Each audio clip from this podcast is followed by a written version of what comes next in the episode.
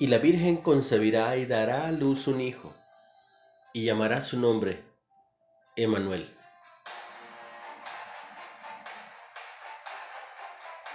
María no tuvo que tener esta conversación con José mientras esperaban el nacimiento del bebé que ella llevaba en su vientre. José, ¿qué nombre deberíamos ponerle al bebé? A diferencia de los que aguardan un nacimiento, ellos no tenían duda de cómo llamarlo esa difícil tarea de empezar a buscar nombres del niño, de la niña. Los ángeles que visitaron a María primero y a José después, les dijeron a ambos que el nombre sería Jesús. Velo en Lucas 1 y en Mateo 1 también. El que apareció a José explicó que ese nombre indicaba que el bebé salvaría a su pueblo de los pecados. También sería llamado Emanuel, velo en Isaías 7, que significa Dios con nosotros, la deidad en forma de hombre envuelta en pañales.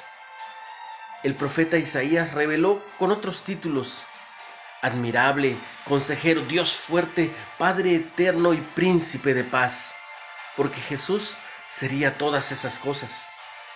Siempre es emocionante ponerle nombre a un bebé, pero ninguno otro tuvo uno tan poderoso, conmovedor y transformador del mundo como este, Jesús, llamado el Cristo, el Mesías.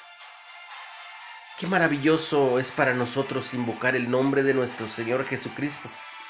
No hay otro nombre que salve.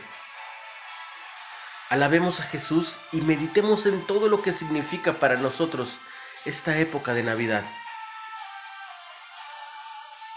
Padre Celestial, gracias Gracias por enviarnos a Jesús,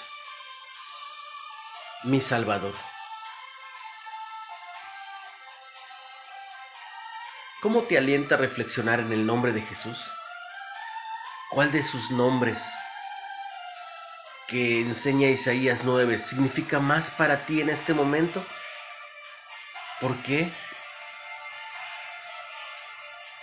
Admirable, consejero, Dios fuerte, Padre eterno, príncipe de paz, Dios con nosotros. Jesús, el nombre sobre todo nombre. Hoy es el día más corto del año, aprovechalo. Pero también es la noche más larga. Disfrútala. Si tienes tiempo, comparte el mensaje. Síguenos en Spotify como Reflexiones de Ávila con H. Y visita Ministerios, Carisma Especial. Excelente y bendecido día.